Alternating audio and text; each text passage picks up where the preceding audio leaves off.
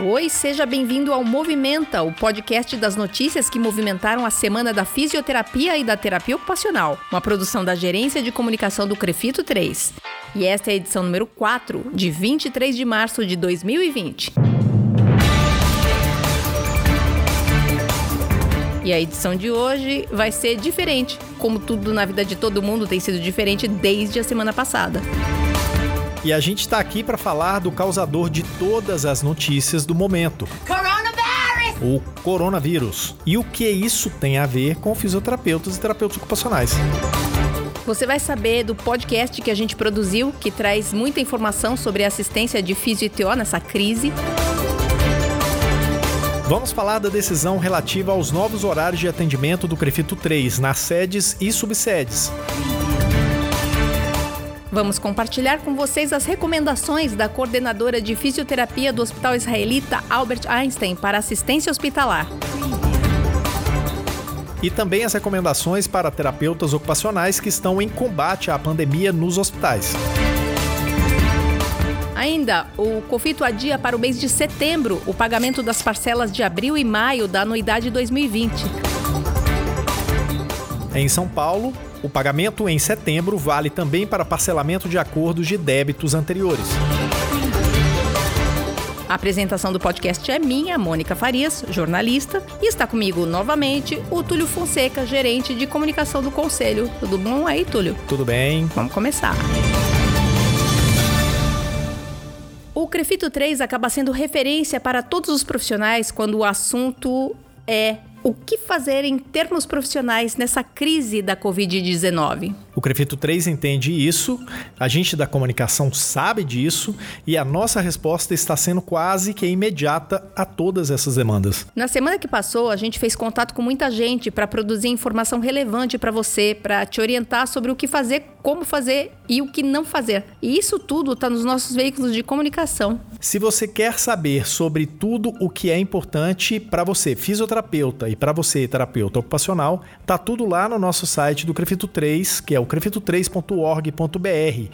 E isso tudo sendo atualizado imediatamente. Tem bastante coisa já divulgada nas mídias sociais e tudo isso está sendo atualizado a todo momento, o dia todo. É, tem também o podcast Fisio-TO em Movimento, que a gente conversou com os profissionais que praticamente desenharam um mapa para você poder caminhar nesse período de crise. Crise que está só no começo, né? A gente sabe disso. Por isso, a informação daqui do Crefito 3 não vai parar. As dúvidas, que são muitas, a insegurança é generalizada e tudo tem mudado com muita velocidade, gente.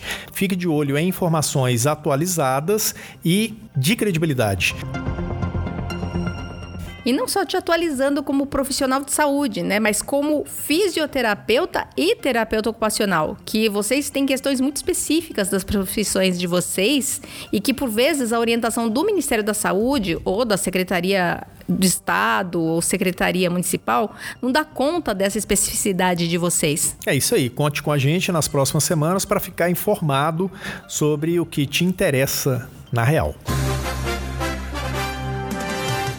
coronavírus está obrigando todo mundo a se reorganizar e adaptar horários do jeito que é possível. Aqui no Crefito 3, a gente tentou manter os horários normais tanto quanto possível, mas desde o dia 19 a gente passou a atender em horário limitado. Oi, gente. Em tempos de pandemia de coronavírus, a quantidade de informações e a velocidade com que elas chegam até o Crefito 3 são muito grandes. Quando a gente gravou esse podcast, algumas informações ainda não tínhamos e algumas decisões ainda não haviam sido tomadas. Então a gente vai precisar fazer uma atualização com vocês. A partir do dia 23 de março, segunda-feira, o Crefito 3 vai estar em quarentena. Todos os serviços administrativos vão funcionar de maneira remota entre 8 da manhã e 18 horas. A única exceção é o Departamento de Fiscalização. O Crefito 3 ampliou as ações do DEFIS, que agora estão focadas exclusivamente nas questões de biossegurança para os profissionais. Se você quer saber mais a respeito disso, o episódio 51 do podcast Fisio e TO em Movimento trata exclusivamente sobre esse assunto. E tudo isso acabou alterando o cronograma de implantação do novo sistema, que a gente já estava anunciando desde o começo do mês. Na verdade, ainda vai ser definida uma nova data para que aconteça essa mudança. E quando isso for acontecer, a gente avisa todo mundo aqui pelo site, pelas mídias sociais. Enquanto esperamos toda a situação normalizar, caso alguém necessite entrar em contato urgente com o Crefito, temos disponível o número 0800 750 5900. Oi, gente. A gente dá uma pausa para mais uma atualização. Com a quarentena, o 0800 do Crefito não vai funcionar. Se você tem uma solicitação, qualquer solicitação a fazer ao Crefito, você pode fazê-la por e-mail ouvidoria@crefito3.org.br ou via WhatsApp 11 98 906 1750. Se você tem dúvidas, quaisquer dúvidas estão sendo tiradas nas redes sociais do Crefito, instagram.com barra Crefito 3, facebook.com barra Crefito 3. Atenção, o 3 é numeral.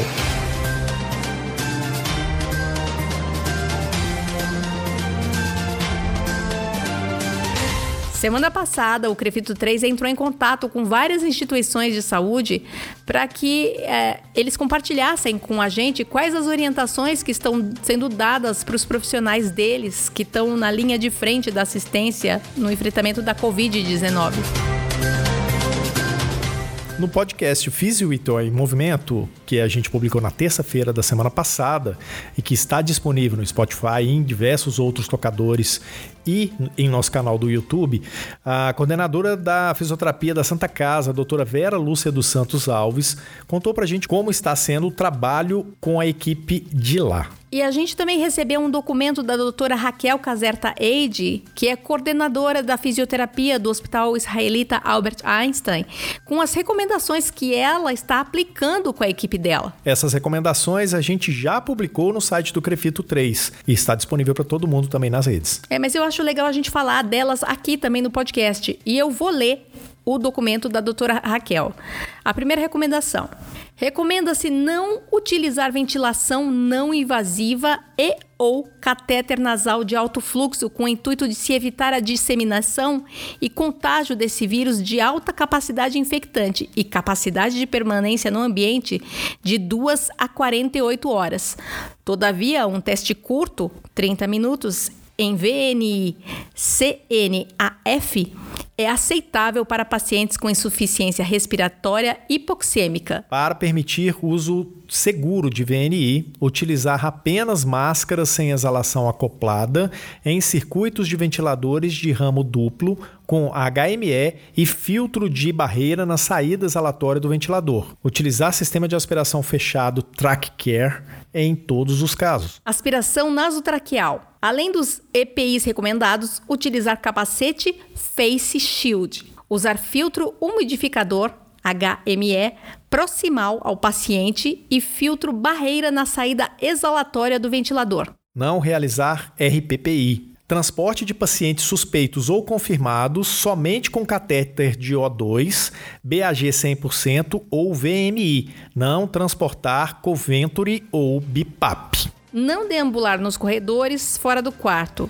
Evitar o uso de inalação substituir por medicações inalatórias e espaçadores padronizados.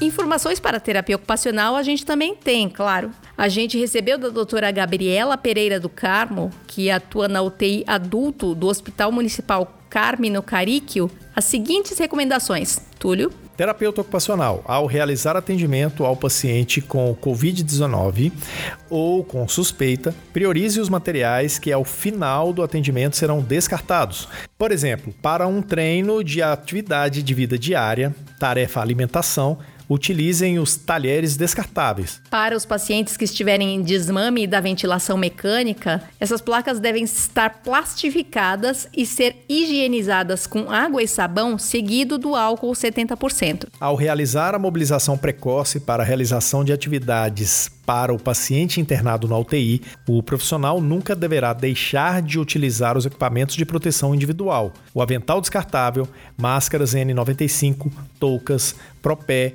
óculos de proteção e luva. Evitar a realização de atividades terapêuticas ocupacionais que envolvam o deslocamento do paciente pelos corredores do hospital ou aproximação com outros pacientes.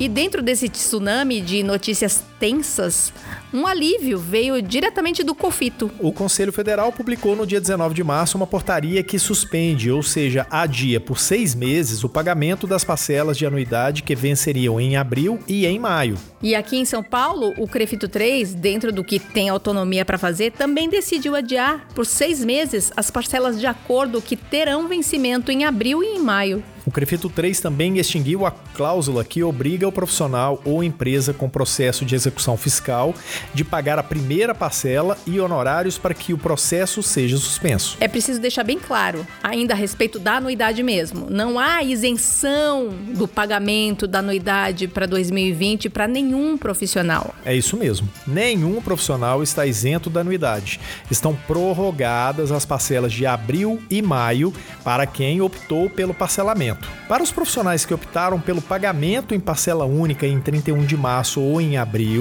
nada muda, mas sugerimos que os profissionais fiquem de olho nas redes do Crefito para atualizações. Isso pode acontecer a qualquer momento.